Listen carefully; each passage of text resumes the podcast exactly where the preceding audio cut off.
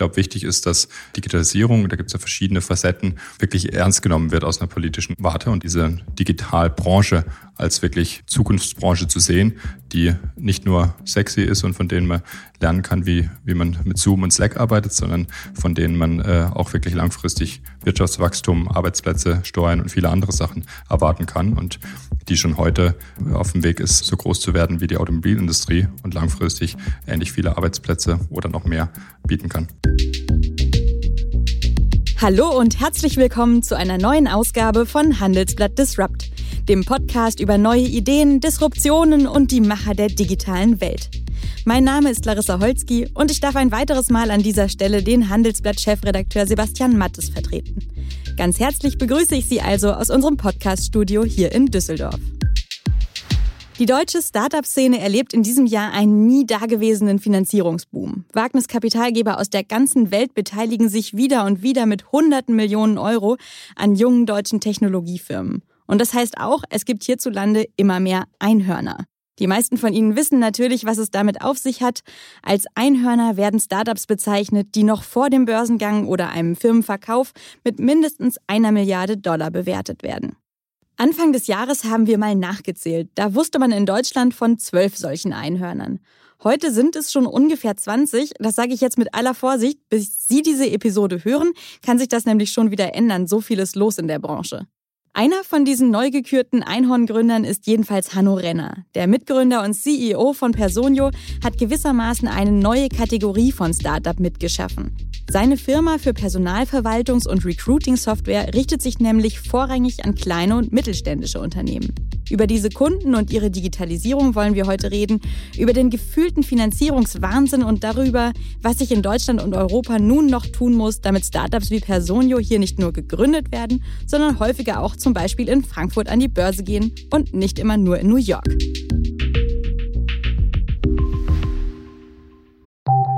Nach einer kurzen Unterbrechung geht es gleich weiter. Bleiben Sie dran. Willkommen in der Zukunft der Technologie mit dem Handelsblatt Summit Zukunft IT. Seien Sie Teil der IT-Flagship-Tagung des Handelsblatts, bei welcher führende Köpfe der IT-Branche zusammenkommen, um die neuesten Trends und Herausforderungen der digitalen Transformation zu diskutieren. Vernetzen Sie sich mit Branchenführern und finden Sie Lösungen, die Ihr Unternehmen voranbringen. Exklusiv für unsere Podcast-Hörer sichern Sie sich jetzt 20% Rabatt auf Ihre Anmeldung. Besuchen Sie zukunft-it.jetzt und verwenden Sie den Vorteilscode Podcast. Jetzt geht es direkt zu Hanno Renner, Gründer und Geschäftsführer von Personio. Hallo Hanno. Hallo Larissa, freut mich hier zu sein. Also der ein oder andere Hörer, der kennt ein Startup vielleicht schon, zum Beispiel, weil er gerade seinen Urlaub mit eurer Software beim Arbeitgeber beantragt hat. Aber für alle anderen, erklär doch nochmal ähm, in wenigen Sätzen, was Personio genau macht. Ja, Personio ist eine ganzheitliche HR-Plattform für kleine und mittelständische Unternehmen. Das heißt, wir digitalisieren den Personalprozess entlang des Mitarbeiterlebenszyklus für Unternehmen zwischen 10 und 2000 Mitarbeitern wir machen das ganze Recruiting, Onboarding, äh, die Mitarbeiterverwaltung. Du hast vorher schon angesprochen, Dinge wie Urlaubsanfragen, aber auch Arbeitsverträge digital zu signieren und äh, Personalreporting sind alles Dinge, die in unserer Software abgebildet werden. Mhm. Und dabei richtet ihr euch ganz gezielt an kleine und mittelständische Unternehmen, hast du gerade gesagt. Das war vor ein paar Jahren noch eine völlig neue Kundengruppe für Softwareanbieter. Wie seid ihr denn 2015 darauf gekommen, speziell für diese Firmen Software zu entwickeln? Ja, in der Tat haben sich bis dato sehr viele Unternehmen vor allem auf Großunternehmen fokussiert. Das hat teilweise technologische Hintergründe, ähm, aber eben auch, äh, dass da gefühlt viel mehr Geld zu verdienen war. Äh, wir haben aber gesehen, dass in dem kleinen mittelständischen Bereich noch sehr, sehr viel nicht digitalisiert ist und gleichzeitig die genauso von den gleichen äh, Vorteilen profitieren könnten würde, die Software besonders auch im Personalwesen bieten kann. Und dementsprechend haben wir uns quasi darauf fokussiert, diese Software und diese Vorteile zu demokratisieren und äh, kleinen Mittelständunternehmen die gleichen äh, Tools und Technologien zur Seite zu stellen, die bisher nur große Unternehmen hatten. Mhm. Dazu muss man, glaube ich, sagen, früher diese Softwareverkäufer, die fuhren ja mit dicken Firmenwagen vor und ähm, dann gab es irgendwie ein Essen mit dem Firmenchef und dann hat man riesige Softwarepakete verkauft. Heute gibt's immer mehr Firmen wie euch. Also mir fällt da spontan jetzt Textu aus Hamburg ein, die machen für international aktive Online-Händler die Umsatzsteuererklärung, also auch gerade so kleine Händler in einer ähnlichen Größenordnung wie eure Kunden. Dann gibt es zum Beispiel Central aus Augsburg, die bauen so eine Art Mini-SAP, also Software für das Ressourcenmanagement. Mm, was glaubst du denn, warum ist dieser Markt jetzt so heiß? Also eben nicht nur für Personalsoftware, sondern insgesamt dieser Markt der Mittelständler. Also ich glaube, global gesehen, aber besonders auch wenn man Europa anschaut, äh, ist der Mittelstand und kleinen mittelständischen Unternehmen eigentlich das Rückgrat der Wirtschaft. Das heißt, das ist nicht überraschend. Die meisten äh, Mitarbeitenden arbeiten in dem Bereich. Da ist äh, ein wahnsinniger wirtschaftlicher Hebel äh, und äh, Einfluss. Aber gleichzeitig äh, war eben, wie vorher kurz angesprochen, es ist sehr lange schwierig für diese Unternehmen eine Software zu bauen, die dann äh, auch bezahlbar ist für die Unternehmen, die nutzbar ist, die zu den Unternehmen passt. Und da war anfangs lange der Fokus, ja, ich kann vor allem mit den großen Enterprise-Unternehmen viel, viel mhm. Geld verdienen. Und das haben sich da viele drauf gestürzt und wir haben einfach gesehen, dass diese Unternehmen, die so wichtig sind für unsere Wirtschaft hier in Deutschland, auch in Europa, ähm, aber eigentlich nicht die, den Fokus bekommen haben bisher. Und ähm, es aber die Technologie inzwischen möglich macht, eigentlich für dieses Unternehmen auch äh, solche Lösungen zu bauen und die eben nicht, wie du gerade angesprochen hast, mit großen Verträgen und äh, Upfront-Payments äh, äh, dann zu belasten, sondern wirklich mit äh, Software-Service-Verträgen, wo man nur zahlt, wenn man die Software nutzt und äh, eben sehr, sehr günstig reinkommt und äh, dadurch keine großen Investitionen hat und natürlich auch nicht eingeloggt ist. Das heißt, wir müssen immer unsere Kunden mhm. glücklich halten, damit sie bei uns bleiben. Ja, und sie können jederzeit gehen. Das war mit anderen Softwarelösungen, wo man sich Server in den Keller gestellt hat, früher anders. Und ich glaube, all diese Sachen haben einfach ermöglicht, dass man jetzt diesen sehr, sehr großen und wichtigen Markt äh, auch mit der richtigen Technologie und der richtigen Lösung beliefern kann. Und dementsprechend haben das natürlich auch noch andere für andere Bereiche entdeckt ähm, und digitalisieren deshalb mhm. den Mittelstand, nicht nur im Personalwesen. Mhm. Das klingt ja jetzt alles sehr lobenswert. Endlich kümmert sich mal jemand um die Kleinen, um die sich vorher keiner gekümmert hat. Auf der anderen Seite fragt man sich natürlich, warum lohnt sich das für euch als Geschäftsmodell? Also es ist natürlich sehr, sehr angenehm, diese großen Pakete zu kaufen und sich dann darauf verlassen zu können, dass die Einnahmen erstmal sprudeln über die nächsten Jahre. Was hat sich denn da für euch geändert? Wie macht ihr heute zum Beispiel den Vertrieb, ähm, dass, das, dass ihr auch günstigere Strukturen habt als die alten Software? Softwareanbieter? Ja, ich glaube, der Kern äh, steckt erstmal in dem Geschäftsmodell Software as a Service, dass wir nicht für einzelne Kunden weder wir individuell Software programmieren noch irgendeine IT intern große Anpassungen machen müssen, die dann bei jedem Update wieder äh, zerschießen und wieder neu gebaut werden müssen, sondern dass wir eine Software machen, die permanent auf einer Codebase läuft. Alle unsere Kunden natürlich mit äh, datentechnisch abgeschotteten Instanzen, aber auf der gleichen Codebasis laufen und damit äh, entsprechend alle von allen Weiterentwicklungen profitieren und wir nicht neue Funktionen, die ein Kunde sich wünscht, ähm, wir bauen die natürlich aggregiert von allen unseren 4500 Kunden, kriegen wir Feedback, aber verbessern damit die Software für alle Kunden gleichzeitig und gleichermaßen. Und damit haben wir natürlich äh, große Skalierungseffekte, die uns dabei helfen, äh, dann auch zu dem Preis die Software anzubieten. Und gleichzeitig, du hast vorher angesprochen, äh, dicke Firmenwagen gibt es bei uns im Unternehmen gar keine. Und äh, während wir ab und zu bei größeren Kunden auch mal vor Ort gehen, äh, läuft eben auch der Vertrieb auch schon vor Corona primär remote. Auch das ganze äh, Servicing kann äh, wunderbar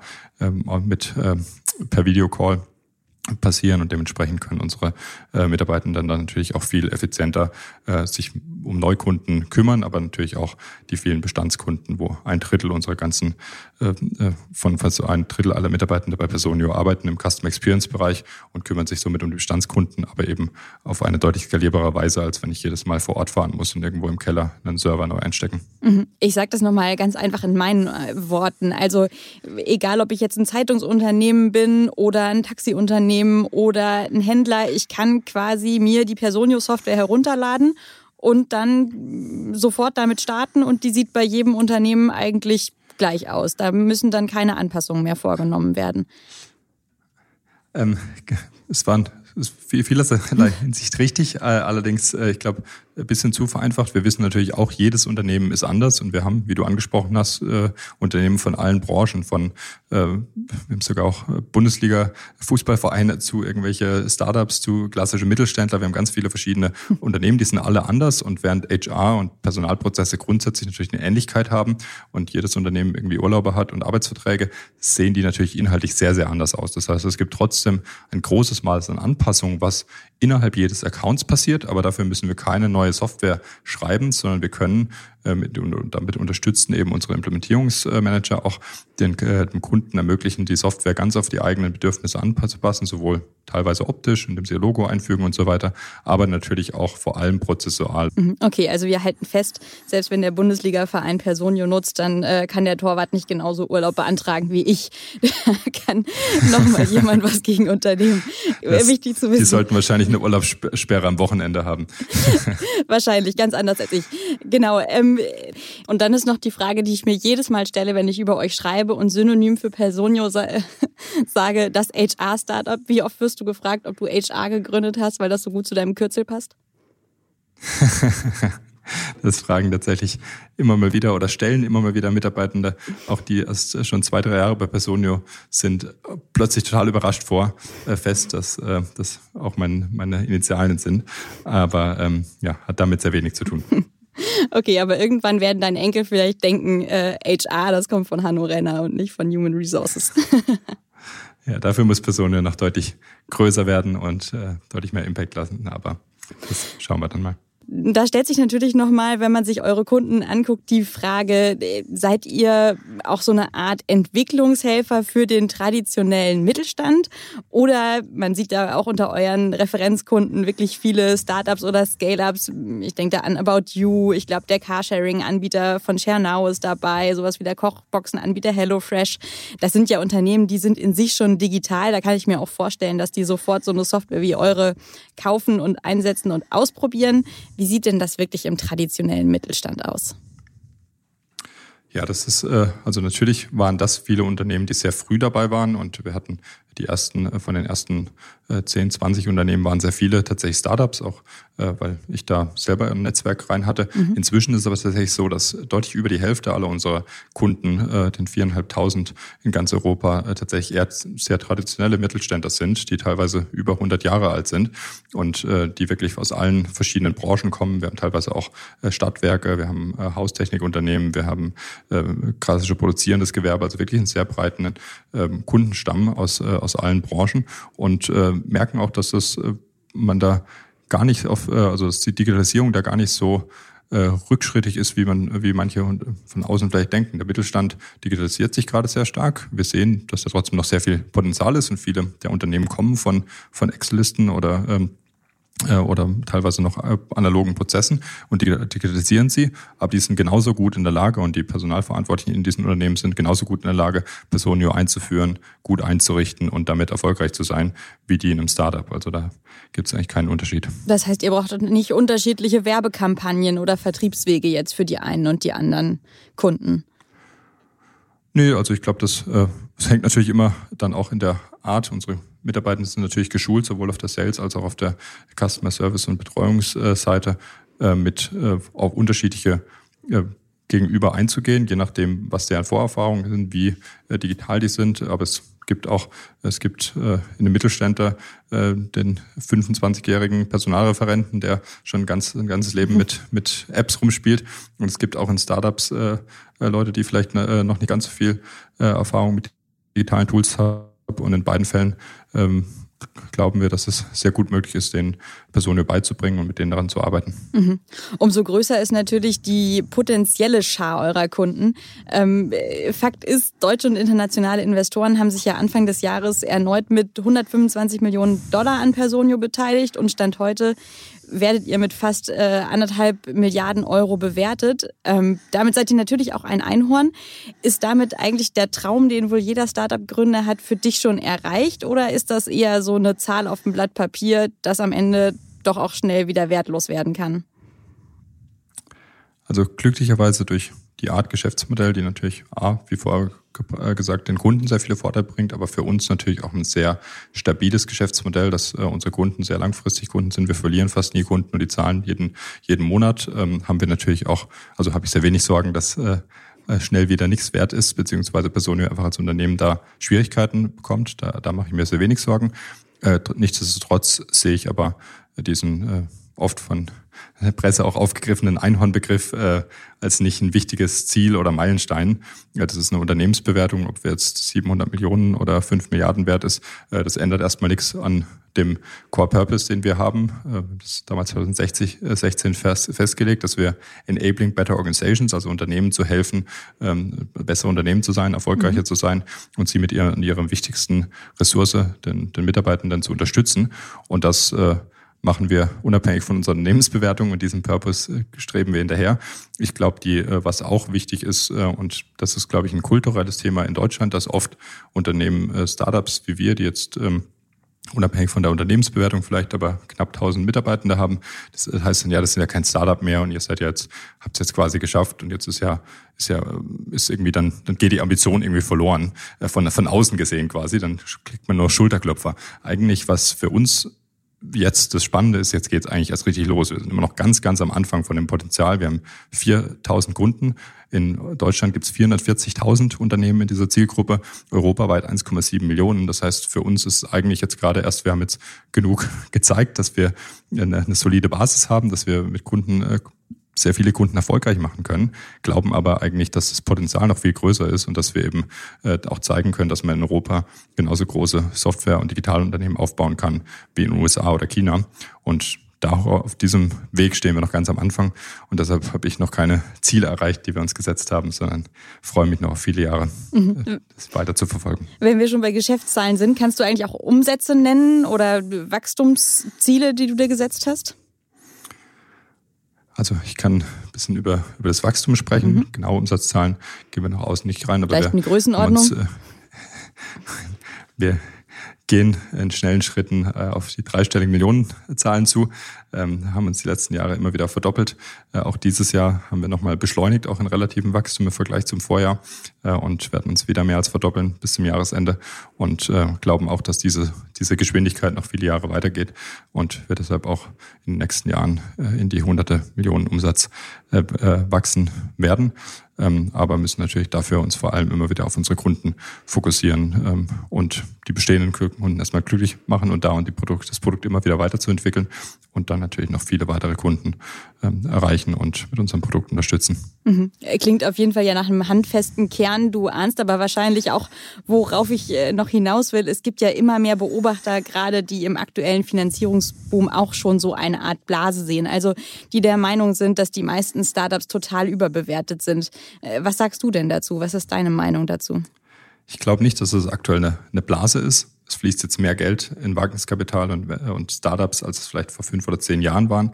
Aber man sieht auch an vielen Unternehmen, wie hier in Deutschland Zalando, aber auch UiPath oder äh, Adyen in Amsterdam, dass sehr viele große Digitalunternehmen inzwischen entstehen daraus. Das heißt, es werden nicht nur die Finanzierungsrunden größer, sondern auch die Resultate mhm. und die Unternehmen, die daraus entstehen, werden viel größer. Mhm. Und äh, Anfang des Jahres haben wir ja auch eigentlich noch gedacht, da ist vielleicht auch viel, was aufgeschoben ist aus dem letzten Jahr. Letztes Jahr haben wir zwar viele, viele kleine Finanzierungsrunden gesehen, aber die großen sind ein bisschen ausgeblieben im Krisenjahr 2020. Die sind aber nun ja auch wirklich längst durch. Was sind denn aus deiner Sicht die wichtigsten Treiber dieses Booms? Also ich glaube, ein ganz wichtiger Treiber ist, dass es in der Vergangenheit äh, amerikanische äh, Investoren, wo einfach noch nach wie vor das meiste Wagniskapital liegt aus verschiedenen Gründen, äh, sich vor allem auf den amerikanischen Markt fokussiert haben. Zum einen, weil da das meiste Potenzial aus ihrer Sicht war und zum anderen, weil es für sie einfach einfacher war. Jetzt mit Corona und der Globalisierung äh, von Venture Capital ist es äh, viel einfacher geworden, für die auch in Europa zu investieren. Und gleichzeitig haben sie gesehen, dass hier noch viel, viel mehr Potenzial ist und eigentlich hier viel größere oder ähnlich große mhm. Unternehmen genauso entstehen können. Und das ist für mich sind die zwei großen Gründe, warum jetzt hier so viel Geld in den Markt aktuell fließt und eben auch diese großen Unternehmen ermöglicht. Mhm. Angesichts der hohen Bewertungen ist es andererseits auch nicht ausgeschlossen, dass einige junge Firmen äh, künftig bei Finanzierungsrunden auch mal niedriger bewertet werden könnten als vorher. Also man nennt das ja Downrounds in der, in der Branche. Was bedeutet das denn aus deiner Sicht für die jeweilige Firma? Ist das total dramatisch? Es kommt immer sehr auf das Unternehmen an. Natürlich finde ich es sehr wichtig als Gründer, da immer realistisch auch in die Zukunft zu schauen und nicht einfach nur, weil am Markt viel Geld da ist und äh, es weniger gute Startups als, als Geld gibt, ähm, dann irgendwie die Bewertung ins Unermessliche zu, zu drücken, sondern sich wirklich zu überlegen, was ist ein realistischer Outcome, äh, weil man natürlich, für mich zumindest persönlich ist sehr wichtig, dass bei uns die Kunden gewinnen, unsere Mitarbeitende gewinnen, aber dann eben auch die Investoren am Schluss sich daran erfreuen können an dem Erfolg. Und das, das passiert eben dadurch, dass das Unternehmen stetig Mehrwert wird. Deshalb muss sollte man sich da aus meiner Sicht nicht, nicht übernehmen bei den Bewertungen. Ich glaube aber, dass es äh, nach wie vor auch äh, sehr, sehr viel mehr größere Exits oder IPOs äh, und Börsengänge geben wird. Und dementsprechend glaube ich nicht, dass es im, äh, relativ gesehen stark zunehmen wird. Mhm. Die aktuelle Situation am Finanzmarkt hat ja auch den verrückten Nebeneffekt, dass Startups nach einer Finanzierungsrunde gerade höllisch aufpassen müssen, dass sie keine Negativzinsen zahlen müssen. Wie löst ihr denn das Problem bei Personio? Ja, es ist tatsächlich äh, ein, ein Luxusproblem, wenn man viel Geld einsammelt und dann äh, das erstmal für sich äh, ja, irgendwo unterbringen muss äh, und äh, um es nicht äh, weniger wird dabei. Ähm, wir haben aber, äh, oder unser Finance-Team hat sich da mit sehr vielen Banken ausgetauscht und viele Banken sind natürlich auch interessiert, langfristige Beziehungen aufzubauen äh, mit Unternehmen wie Personio, um die langfristig bei Börsengang und anderen Dingen zu begleiten. Und deshalb sind die oft dann auch bereit, nicht gleich 100 Millionen, aber vielleicht mal 20 Millionen hier und 50 Millionen da äh, zinsfrei zu nehmen. Mhm. Äh, hat ein paar Verhandlungen gebraucht, aber haben wir Lösungen gefunden. Mhm. Und andererseits gebt ihr natürlich gerade auch massiv Geld aus, vor allem für Expansion, soweit ich informiert bin. Wir haben kürzlich gesprochen, äh, da warst du in London, da wird ein neues Büro aufgebaut. Was sind andere Standorte äh, und was sind da eure Ziele für die nächsten Monate? Genau, also wir haben jetzt inzwischen fünf Standorte in Europa. Äh, hier in München äh, sitzen noch die meisten Mitarbeitenden. In Madrid, äh, Dublin, London und Amsterdam sind die weiteren. Ähm, das ist für uns ganz wichtig, dass wir natürlich in Deutschland angefangen haben, hier auch bisher die größte Kundenbasis haben, aber uns wirklich als europäisches Unternehmen sehen, die sich auf alle europäischen äh, SMEs fokussieren äh, will und dementsprechend natürlich auch in den Märkten zum einen vertreten sein wollen, um nah bei den Kunden zu sein, zum anderen vertreten zu sein wollen, um da wirklich äh, Talent auch an verschiedenen Stellen äh, einstellen zu können. Gerade auch in London und Dublin finden wir da sehr viel äh, Talent auch von, von anderen Technologieunternehmen, die bei uns dann auch relevante Erfahrungen mit reinbringen.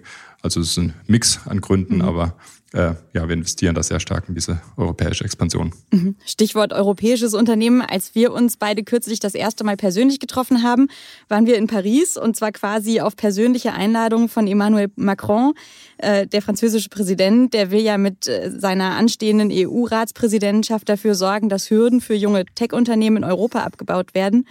Und du gehörst zu den Unternehmern, die ihn dabei beraten. Ähm, bevor wir zu den konkreten Ratschlägen kommen, warum sind denn Wachstumsunternehmen Unternehmen insgesamt aus deiner Sicht ein europäisches Thema? Also ich glaube, äh, ich bin sehr großer, ich bin sehr, sehr wenig Deutschland-patriotisch, aber ich bin sehr patriotisch, was Europa angeht, äh, weil ich es eine wahnsinnig äh, beeindruckende Entwicklung über die letzten 70 Jahre finde. Und ich glaube, eine große Basis, auf die diese Entwicklung beruht, ist der Wohlstand, den wir auch in Europa teilweise nicht ganz akkurat verteilt, aber immerhin insgesamt haben. Und ich glaube, um diesen Wohlstand auch weiterhin äh, zu äh, ermöglichen, brauchen wir auch weiteres Wachstum. Und wir sehen, dass äh, in traditionellen Industrien, in denen Europa stark war, teilweise weiterhin Wachstum ist, aber sicherlich mehr, nicht mehr so stark wie in den digitalen Feldern. Und ähm, da ist äh, extrem wichtig für uns als Kontinent, nicht ähm, alle, alle Wachstum, äh, alles Wachstum, alle Arbeitsplätze und dann auch Gewinne und Steuern äh, und, und so weiter an in den USA und China zu verlieren. Und dementsprechend ist es da wichtig, dass wir als nicht als Deutschland oder als Frankreich oder als äh, Großbritannien darüber nachdenken, sondern als Europa gemeinsam äh, eine Möglichkeit schaffen, wo diese Unternehmen in ganz Europa verteilt auch entstehen können und dementsprechend hier auch Arbeitsplätze äh, und dementsprechend langfristig auch Wohlstand sichern können. Mhm. Jetzt hast du vor sechs Jahren Personio gestartet. Heute fragt dich der französische Präsident, was er für Unternehmen in Europa tun kann. Ähm, lass uns doch mal teilhaben. Was war das für dich eigentlich für ein, für ein Gefühl, da ähm, im Elysée zu sein und äh, auch mitwirken zu können an, an seiner neuen Strategie für Tech-Unternehmen in Europa? Also ich glaube, was uns schon immer bei der Gründung von Personio motiviert hat, äh, war nicht nur selber ein Unternehmen aufzubauen und äh, hier auch einen coolen Arbeitsplatz für viele Mitarbeitende zu schaffen, sondern auch ähm, damit irgendwie gesellschaftlichen Impact zu haben. Und äh, das finde ich sehr spannend, ähm, dass wir uns damit auch über Personio hinaus einbringen können und dabei helfen können, dass sich gesamtwirtschaftlich in Europa viele Sachen aus unserer Sicht in die richtige Richtung be äh, bewegen und da natürlich auch gerne unseren Beitrag leisten. Äh, und das war natürlich eine, eine spannende Erfahrung für mich persönlich auch, weil ich mir sehr gut vorstellen kann, nach Personio irgendwann mal noch selber politisch aktiver zu werden und da mal diese Einblicke zu bekommen und nicht nur äh, in Büchern darüber zu lesen, wie Politik so abläuft, ist auf jeden Fall ganz spannend. Das ist ein spannender Punkt, dass du dich zukünftig auch politisch einbringen willst. Da klingt ja auch schon durch, dass du das so siehst, als würde es hier nicht nur um deine eigene Firma gehen und um die nächsten Monate, sondern wirklich ein wichtiges Thema für, für andere Gründer, für andere äh, Menschen, die in dieser Szene aktiv werden wollen. Was sind denn dann aus deiner Sicht die wichtigsten Themen, die du unbedingt mit auf die politische Agenda setzen wolltest? Also ein für uns äh, sehr wichtiges Thema ist natürlich immer, wir haben schon ein paar Mal jetzt darüber gesprochen, die Mitarbeitenden und dementsprechend das Personal. Und deshalb habe ich mich auch in dieser äh, äh Gruppe äh, mit Macron äh, zum Thema Talent ausgetauscht und da unsere Empfehlungen in dem Bereich gemacht. Weil ich glaube, da haben wir einige Erfahrungen, aber auch eigene Schmerzen, die wir, die wir teilen können, ähm, die aber viele andere Unternehmen eben auch betreffen. Und äh, Beispiele sind zum einen ähm, das, äh, was wir europäisches Tech-Visa äh, nennen, dass es teilweise mhm. für uns sehr, sehr schwierig ist, gutes Talent aus Südamerika und anderen äh, Orten der Welt nach Europa zu bringen. Wir aber, um kompetitiv zu sein, wirklich global die besten Leute heiren ähm, können müssen. Gleichzeitig aber auch dann die Mobilität innerhalb von Europa. Wir haben jetzt auch wieder einen Kollegen gehabt, der in äh, Paris arbeitet, wo wir bisher kein Büro haben, was für uns wahnsinnig schwierig war, äh, das zu ermöglichen was aus meiner Sicht innerhalb von Europa nicht, äh, nicht der Fall sein sollte. Und ein ganz, ganz wichtiger Punkt äh, ist natürlich auch, dass wir allen unseren Mitarbeitenden äh, Anteile an Personio geben, äh, um sie auch am Erfolg äh, von, von Personio zu beteiligen. Aber das sind in Europa leider noch sehr, sehr viel schwieriger als in anderen Teilen der Welt besonders auch in Deutschland im Vergleich zu Frankreich und, äh, und England sind wir da noch hinten dran.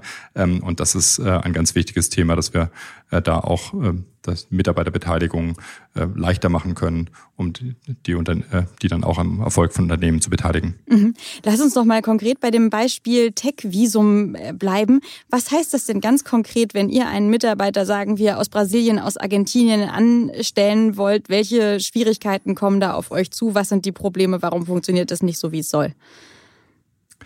Also es sind A, erstmal Einschränkungen, wer überhaupt kommen darf. Äh, es klingt erstmal so, Europa ist ja offen für qualifizierte Leute, aber wir haben oft zum Beispiel Fälle, wo jemand nur einen Bachelorabschluss hat in Brasilien und deshalb nicht zu uns kommen darf, obwohl er, mhm. er oder sie ein wahnsinnig guter Entwickler sein könnte und wir sie gerne einstellen würden. Das sind Hürden, aber dann auch im Prozess selber. Es ist oft, wir haben inzwischen natürlich ein eigenes Team, das sich mit der Relocation beschäftigt. Wir haben äh, Kollegen aus über 82 Ländern der ganzen Welt hier bei uns, aber trotzdem ist es jedes Mal ein sehr, sehr aufwendiger Prozess und das sorgt natürlich auch dafür, dass für manche Leute, die dann im Prozess das abbrechen und sagen, für mich ist es leichter, in die USA oder nach Kanada zu gehen und dort anzufangen, aus Brasilien oder Indien oder sonst wo in der Welt.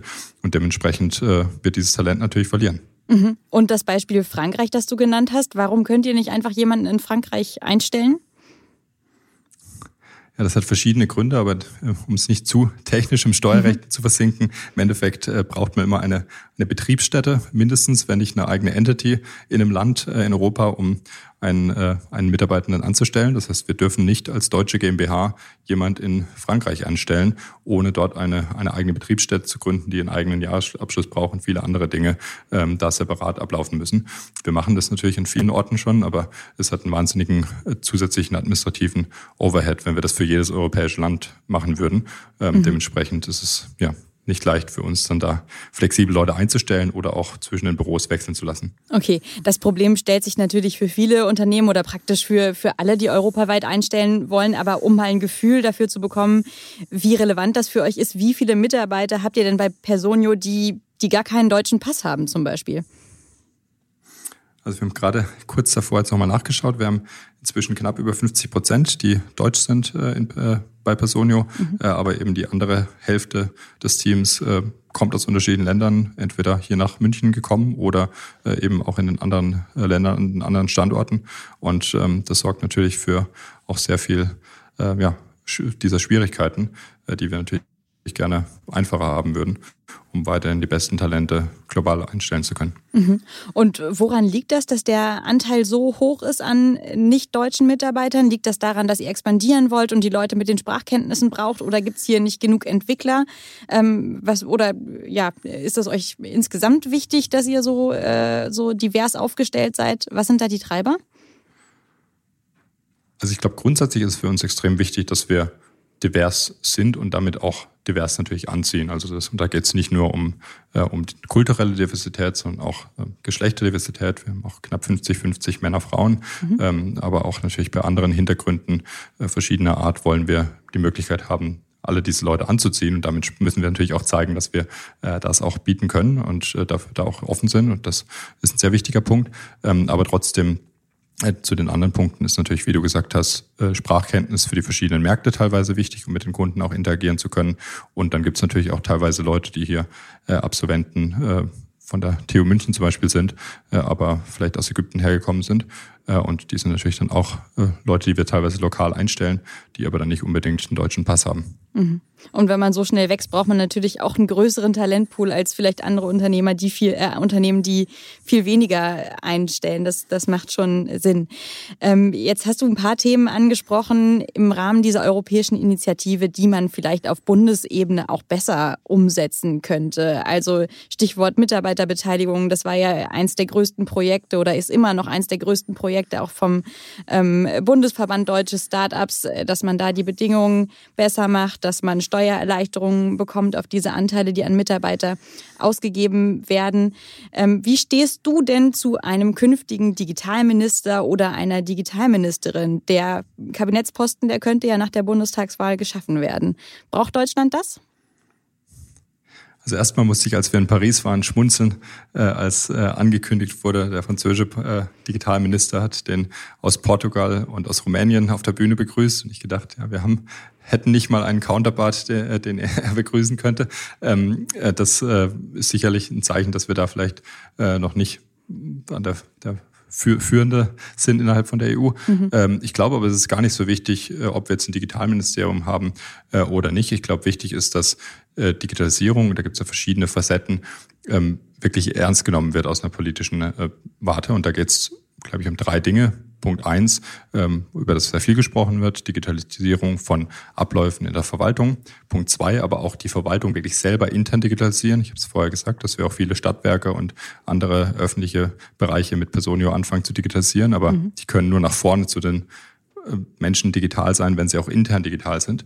Und der dritte Punkt ist eben, was ich vorher angesprochen hat, äh, diese Digitalbranche als wirklich äh, Zukunftsbranche zu sehen, die nicht nur sexy ist und von denen man lernen kann, wie, wie man mit Zoom und Slack arbeitet, sondern von denen man äh, auch wirklich langfristig Wirtschaftswachstum, Arbeitsplätze, Steuern und viele andere Sachen erwarten kann und die schon heute äh, auf dem Weg ist, äh, so groß zu werden wie die Automobilindustrie und langfristig ähnlich viele Arbeitsplätze oder noch mehr bieten kann. Mhm. Und da muss man Macron auf jeden Fall lassen. Er hat es geschafft, sein Land, ich meine zumindest nach außen hin schon als aufstrebende Start-up-Nation darzustellen. Und das gibt natürlich auch im Inland Auftrieb für die Gründerszene.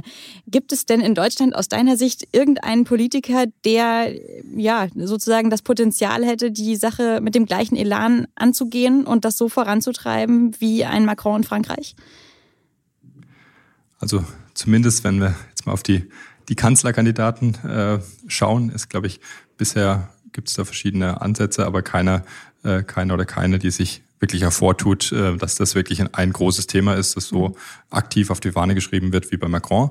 Ähm, ich glaube aber, das äh, liegt sicher auch an uns ähm, als äh, Startup-Industrie, das nochmal klarer zu machen und diese äh, eben zu zeigen, welche Potenziale hier liegen, auch aus wirtschaftlicher Art und warum es einfach auch wichtig ist, äh, anders über Startups nachzudenken und da bisschen größere Erwartungen und Ambitionen auch an die Technologiebranche in Europa und in Deutschland zu haben. Mhm. Dabei würde es natürlich auch enorm helfen, wenn wir in Zukunft mehr junge Startups beziehungsweise Scale-ups hätten, die dann auch in Frankfurt tatsächlich an der Börse gehen und nicht plötzlich aus dem Sichtfeld verschwinden, was sozusagen die wirtschaftliche Entwicklung angeht, sobald dann der Börsengang ansteht. Ich meine, wenn wir jetzt auf Europa gucken, äh, da hat sich nicht viel geändert vom Spotify-Börsengang, von dem schwedischen Streaming-Dienst vor drei Jahren bis jetzt zum Börsengang von Rumäniens Software-Champion UiPath.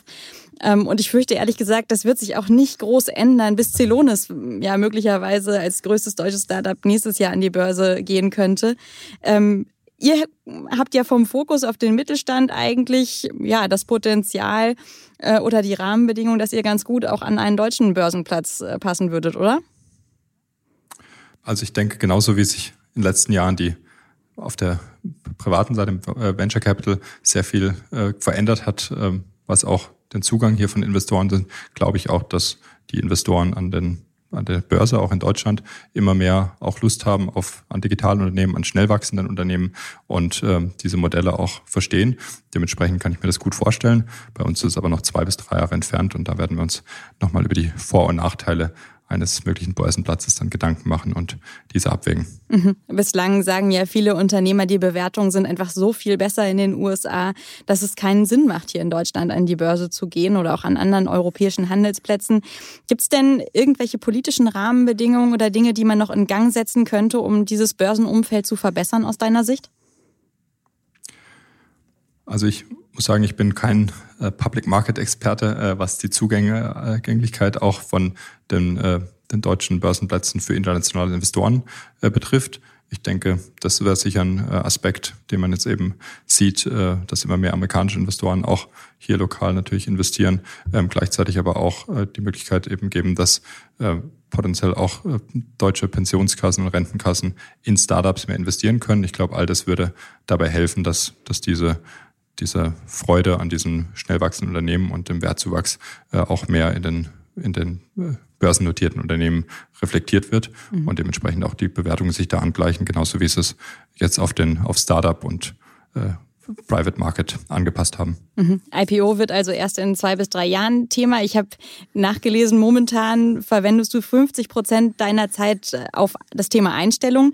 Warum ist das denn bei euch Chefsache und worauf achtest du da ganz genau?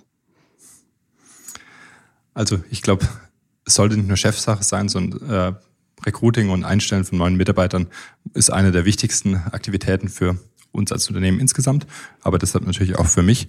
Ähm, und für mich ist sehr wichtig, unsere Kultur ähm, mit beizubehalten, aber natürlich auch dadurch die neuen Leute kennenzulernen, die wir einstellen. Ähm, ich glaube, äh, die, die Dinge, auf die ich vor allem achte, nachdem im Bewerbungsprozess davor äh, schon sehr viele andere Dinge abgeprüft worden sind. Inhaltlicher Art geht es für mich um den Fit zu unserer Kultur. Das sind gewisse Verhaltensweisen und Einstellungen, die wir suchen. Das sind eine sehr starke Kommunikation. Das ist so ein, äh, was wir Driven by Impact nehmen, nennen, äh, aber auch Sachen wie Seek to Improve oder Be Diligent. Das sind einfach so Dinge, die man in so einem Gespräch auch ganz gut rausfinden kann anhand von Dingen, die die Leute einem erzählen und das sind die, auf die ich auch selber achte. Wenn potenzielle Bewerber jetzt bis hierhin zugehört haben, dann kannst du ihnen ja eigentlich auch nochmal deine Killerfrage im Bewerbungsgespräch verraten. Ich, die Killerfrage ist eigentlich ganz, ganz einfach. Ähm, und die ist einfach nur, dass ich äh, jeden äh, Bewerber immer frage, mir die Rolle bei Personen zu erklären. Und das ist eine ganz, ganz einfache Frage. Ähm, aber äh, ich bin trotzdem überrascht, wie oft da manchmal ganz andere Dinge rauskommen, als wie ich die Rolle zumindest verstanden hatte. Und ähm, das ist mit einer der wichtigsten Dinge im Bewerbungsprozess natürlich auch dieses, diese Erwartungshaltung und ähm, da die richtige, einen richtigen Match zu finden. Und ähm, daher äh, ist das eine sehr einfache Frage, äh, die aber anscheinend nicht so leicht zu beantworten ist.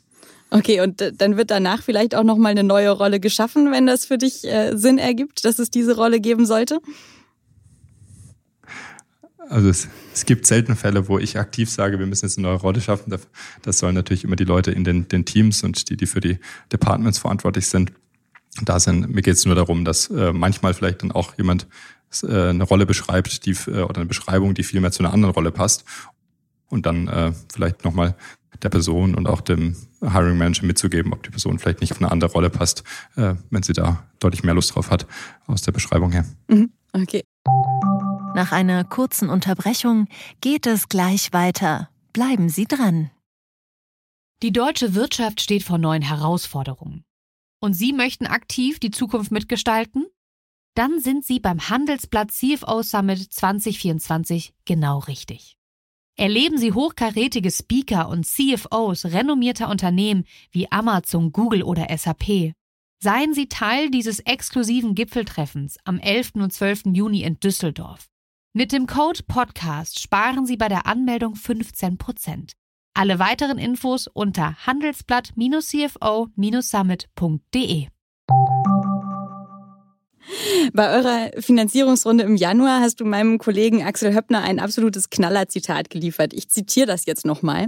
Es gibt keinen Grund, warum wir nicht eines Tages mit 20 oder auch 40 Milliarden äh, bewertet werden sollten, hast du gesagt. Und mal ganz unter uns, das hat unter den Kommunikatoren in der Branche ganz schön für Wirbel gesorgt. Eine Mitarbeiterin einer führenden deutschen Agentur hat zu mir gesagt, äh, das hätten sie und ihre Kollegen nie im Leben so freigegeben. Und daran würdest du jetzt äh, aber mindestens bis zum IPO und darüber hinaus gemessen. Hättest du rückblickend da den Mund äh, lieber nicht so voll genommen oder ist die Reaktion, die ich jetzt gerade beschrieben habe, bloß ein Zeichen des, des typisch deutschen Problems, dass wir uns mit dem Großdenken, ja, oder dass wir uns das Großdenken praktisch selbst verbieten? Also ich glaube, einerseits zeigt es, dass ich auch als äh, fünf Jahre äh, langer Gründer immer noch Sachen dazulernen kann und sicher gewisse Dinge noch, äh, noch lernen muss. Äh, nee, aber ich glaube grundsätzlich, die, das Zitat, auf das natürlich seither auch immer wieder angesprochen wird, ähm, ist für mich zwei Dinge. Äh, die eine Sache, wirklich diese, diese Ambition, von der ich vorher gesprochen habe, dass eigentlich die Erwartungshaltung an, an, die ich an mich selber und an uns als Unternehmen setze, aber die ich aus meiner Sicht auch von der Politik erwarten würde, ist, dass solche Unternehmen entstehen. Und ob Personen das schafft oder nicht, ist eine andere Frage. Aber das, ja, aber es gibt Unternehmen inzwischen wie Zalando, die über 20 Milliarden wert sind. Und ich glaube, dass äh, das muss der Anspruch sein, dass wir solche nachhaltigen großen ähm, Kategorie definierenden Unternehmen in Deutschland und Europa auch schaffen. Und das ist natürlich auch der Anspruch, den wir haben. Und äh, das Zitat basiert zum anderen aber rein auf der technischen Rechnung, das, die ich vorher schon mal aufgemacht habe. Wir in Deutschland allein 440.000 Unternehmen haben, in Europa 1,7 Millionen. Äh, dementsprechend, wenn wir von heute einfach mal nur unseren, äh, äh unser Potenzial ver, ver 10 oder ver 20-fachen äh, an Umsatz und damit auch die Bewertung, dann äh, käme man da relativ schnell in diese Bereiche. Ähm, und dann wären wir noch bei weitem nicht an einem marktdominierenden äh, Position, sondern könnten immer noch weiter wachsen. Wie gesagt, das passiert deshalb nicht einfach so. Da müssen wir noch weiterhin sehr hart dran arbeiten und viele Kunden glücklich machen und noch für viel mehr Kunden die passende und beste Software bauen. Ähm, aber dann ist es sicher in der rechnerisch zumindest möglich. Wir halten fest, 40 Milliarden sind rechnerisch drin. Alles andere hängt jetzt äh, von dir und deinen knapp 1000 Mitarbeitern ab, die du handverlesen sozusagen auswählst. Äh, Hanno, ich sehe das wie du. Wer von der Politik will, dass sie groß denkt und auch im Voraus, der muss bei sich selbst anfangen und vielleicht auch nicht groß rumdrucksen äh, um seine Ambitionen. Also danke doch mal für dieses Statement und danke für das Gespräch. Ganz, ganz herzliche Grüße nach München und wir hören uns sicherlich bald wieder. Vielen Dank, Larissa, und bis bald. bis bald. Und damit sind wir auch schon wieder am Ende von Handelsblatt Disrupt. Wie immer freuen wir uns über Kommentare in der Handelsblatt Disrupt LinkedIn-Gruppe. Sie können mir aber auch eine E-Mail schicken. Details finden Sie in den Show Notes. Dank an dieser Stelle auch für die Unterstützung von Matthias Black und Regina Körner und Migo Fecke von professionalpodcasts.com, dem Dienstleister für Strategieberatung und Podcastproduktion. Wenn Sie wollen, hören Sie gerne nächste Woche wieder bei uns rein. Dann begrüßt Sie an dieser Stelle aller Voraussicht nach wieder Chefredakteur Sebastian Mattes. Bis dahin wünsche ich Ihnen schöne Sommertage und eine informative Zeit. Ihre Larissa Holzki.